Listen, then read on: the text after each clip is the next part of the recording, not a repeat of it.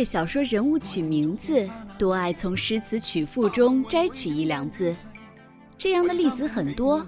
最难得的是摘取的名字竟然和人物性格以及人生际遇符合，看到名字便大概知道他是怎么样的一个人了。譬如说，穆婉清，有美一人，清扬惋惜。景色明情急，水木堪清华。从这两句诗中，便能知道她是一个美丽的、温婉的却又高傲的女子。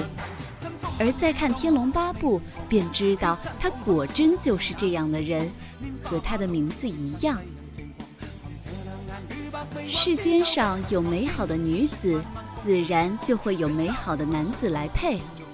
能配得起穆婉清的，整个《天龙八部》里大概只有两个人，一个是无崖子，另一个是段誉。可是无崖子太老了，且自己的感情纠葛也理不顺，那么就只有段誉一人了。乔峰虽然是大英雄，但是师之粗莽；虚竹老实，武功高强，但又笨又不好看。慕容复虽然风度翩翩，但是却是个伪君子。只有段誉是个美好的英俊的男子，配他穆婉清正好合适。可是段誉偏偏又成为了穆婉清的哥哥，这对于穆婉清来说大概很难受，因为这变化实在是太快了，起伏也太大了。简直比过山车还快还大。穆婉清之前遵母命，不以真面目示人，因为母亲告诉他，天下的男人皆是负心薄情之辈。穆婉清在这种教育下，自然不会对男人有期望，应该是做好一辈子孤零零的打算的。可是却偏偏遇到了段誉。恍然才明白，天下的男子也并非如母亲所说，于是将整颗心都交了出去。可是交出去之后，却又得知段誉是自己的哥哥，这颗心又不能交出去了。可是拿不回来了呀，那该怎么办？只能断肠天涯了。穆婉清的悲剧就在这里。如果不遇到段誉，便不会以心相许；如果不以心相许，便不至以身相误。但幸好他等到了一个美好的结局。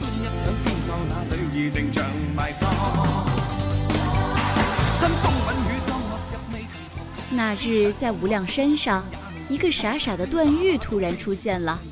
傻到什么地步呢？竟然为了一个陌生人不要自己的命了。明明手无缚鸡之力，却偏偏要管别人的闲事；明明可以逃走，却选择了留下来。太多这样出乎穆婉清意料的事情了。在穆婉清看来，段誉也该像别的男人那样，贪生怕死、下流无耻。可是段誉却偏偏不是这样的，除了痴痴傻傻以外，长得又是那么好看，说话也好玩。自然会如一颗石子，在穆婉清平静的心湖里打起涟漪。于是，在岳老三的搅和下，穆婉清自觉再无生还希望，于是揭下了面纱。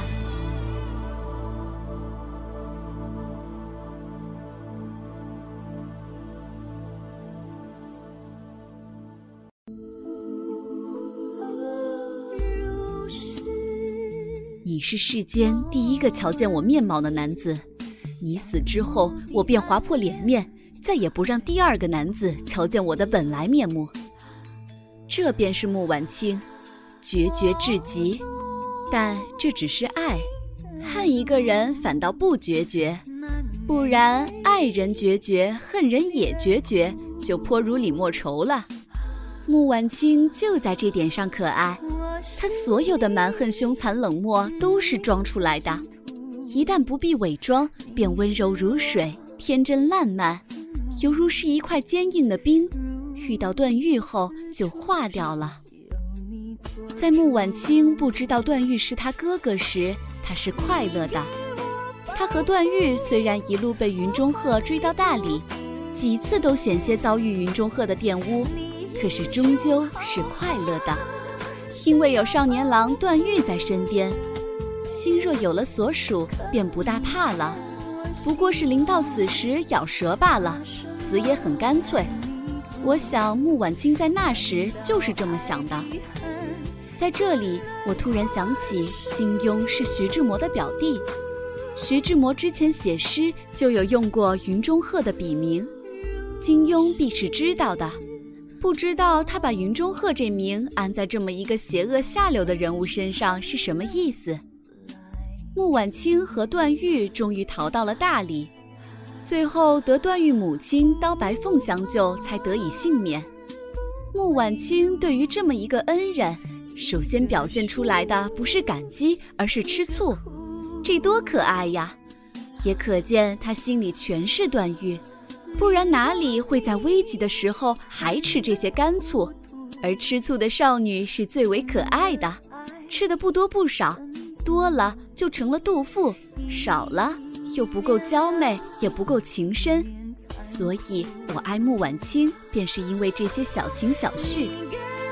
穆婉清的胆子也很大，第一次遇到段誉就敢私定终身，私定终身就敢跟着大玉回大理见他父母，真是初生牛犊不畏虎啊！而他的少女心思真是一线无余，令人心醉。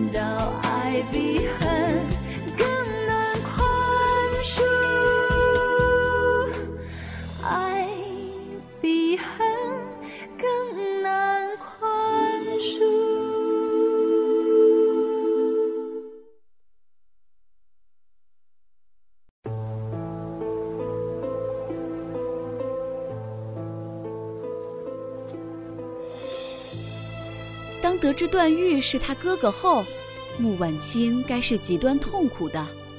这种从没到拥有，又从拥有到失去，且都是对于少女来说最重要的东西。而且更无奈的是，这不是人力可以挽回的。穆婉清或许不怕死，但是却不敢为人伦。这种有心无力的感觉最让人痛苦了。所以他在极喜极悲的对比下，就显得更可怜。可是能怎么办呢？也没办法。当他们被段延庆下了药，囚禁于一室的时候，穆婉清和段誉对对方的感情之别就显现出来了。段誉依旧想着不能丢段家的脸面，而穆婉清只想着段郎。虽然真如此，有违人伦。但是男女对待感情的区别就能看出来了，女人在感情中更为感性，而男人则更为理性。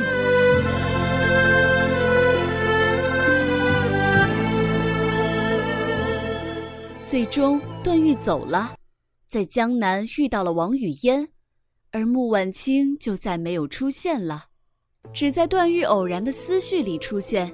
只在最后的几章里才再次出现，这是我觉得遗憾的一点。我喜欢穆婉清甚于王语嫣，所以我想穆婉清出来的章节多一点。毕竟无量山上那七日太美，太让人怀念了。不过金庸的书有趣的就在这里，不是出现章节多的人就更能让人记住，出现少的人就不能让人记住。比如说穆婉清无量山上逢段誉，比如说郭襄风临渡口遇杨过，有些倾城只需要一眼。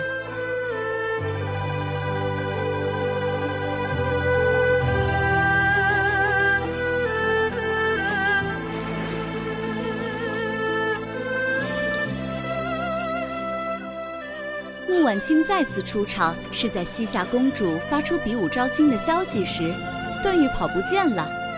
大理段氏为了这桩政治婚姻，于是让穆婉清冒充段誉去把西夏公主娶到。于是穆婉清就变成了少年书生，骑在驴背上向灵州赶去了。在去灵州的路上，恰巧遇到了段誉。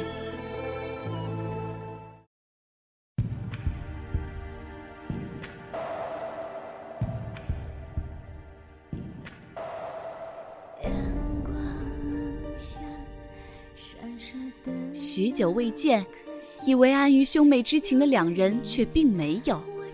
段誉虽然叫着妹子，但说的话却更像是对恋人说的。穆婉清虽然故意挑出他们的兄妹关系，但是一句话却就露了馅儿：“你想我？你为什么想我？你当真想我了？”有耳朵的人都能听出此中的情意。第一个问。自然是有些气愤的。穆婉清以为段誉没想他，所以气愤的反问。第二个问是穆婉清回过味来，知道段誉在想他，便口气软了，但还是不肯承认，非要逞强，有撒娇的成分。第三个问便有悲凉在其中了。你真的想我了吗？真的，那就好，因为我时时刻刻。都在想你啊，这便是穆婉清了。再深的感情也掩埋在平静下，再汹涌的潮流也涌动在平波下。他再也不会莽莽撞撞地爱一个人了。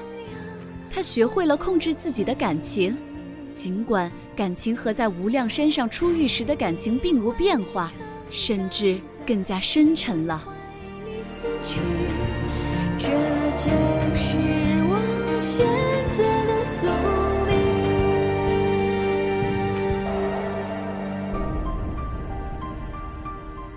穆婉清是在第三章“马吉相忧到胡记悔多情”中出现的，在这五章中，她是绝对的女主角，但是此后就再没出现了，直到第四十四章。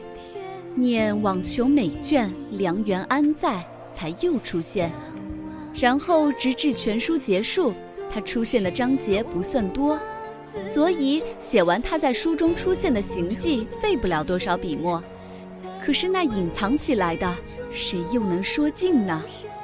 估计有很多人疑问：段誉到底爱不爱王语嫣？到底爱不爱穆婉清？今天我就想回答第二个问题。段誉爱不爱穆婉清？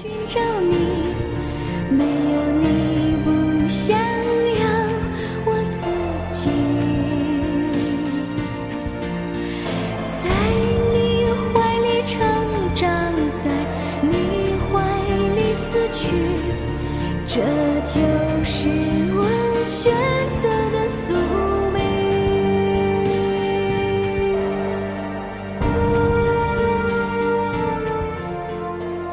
认为是爱的，理由有三个。其一，原文中写道：“段誉见他轻嗔薄怒，更增三分厉色。”这七日来，确实牵记得他好苦。双臂一紧，柔声道：“婉妹，婉妹，我这么叫你好不好？”说着低下头来，去吻她的嘴唇。这个吻可是段誉的初吻呀。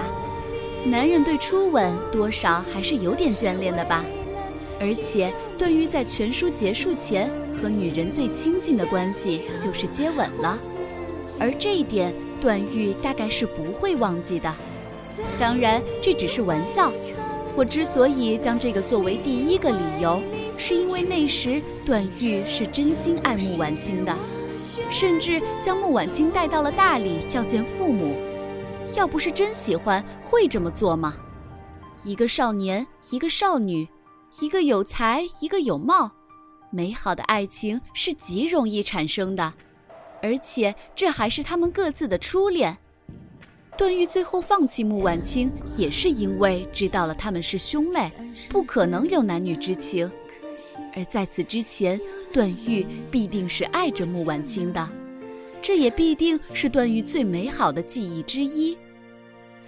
睁开眼睛，我触摸到光明，没有你，我宁愿长眠不醒。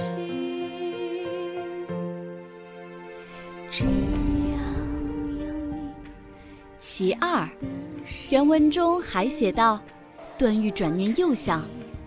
要是我一生一世跟一个姑娘在太湖中沉舟游荡，若跟王姑娘在一起，我会神不守舍，魂不附体；跟婉妹在一起，难保不惹动情乱伦之念；跟灵妹在一起，两人从早到晚胡说八道，嘻嘻哈哈。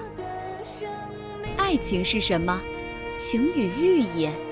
有情无欲是太监，有欲无情是流氓。有情有欲才是爱情呀！段誉自己的想法说得很清楚，他对王语嫣很难有男女之情，更多的是一种向往和仰视。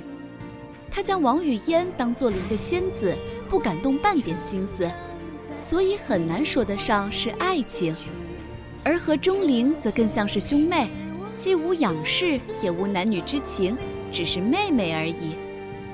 而独独穆婉清能挑起段誉的欲念，他自然对穆婉清有情，现在又有欲，自然就是爱情了，而且是考虑到这是乱伦的，但依旧控制不住，这又符合了爱情的另一个特征，那就是盲目不理性。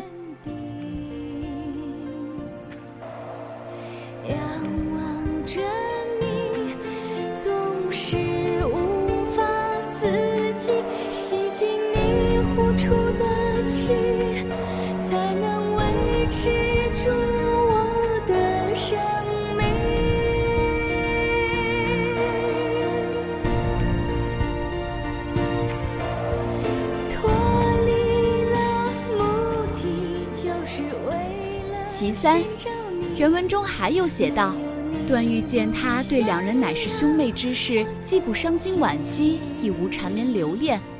比之当年穆婉清得知是自己妹子之时的凄然欲绝，浑然不同，心中忽有所感。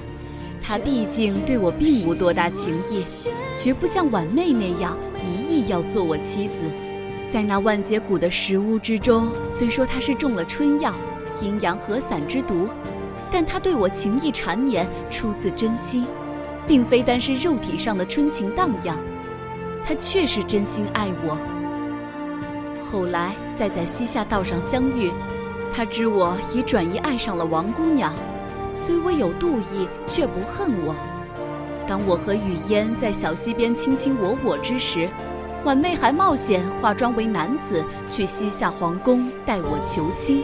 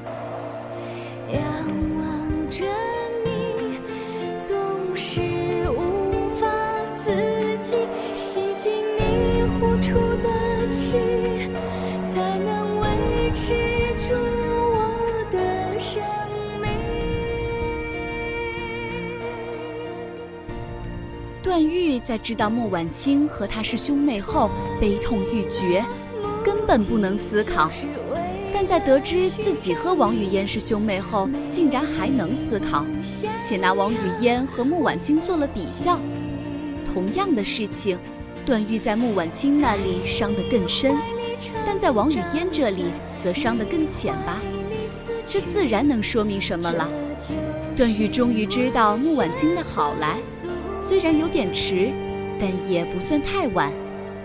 男人是一种很容易一叶障目的生物，有时被一个女人迷惑了，就以为不爱原配了。但是这个女人的迷惑一旦褪去，他便知道他爱的到底是谁了。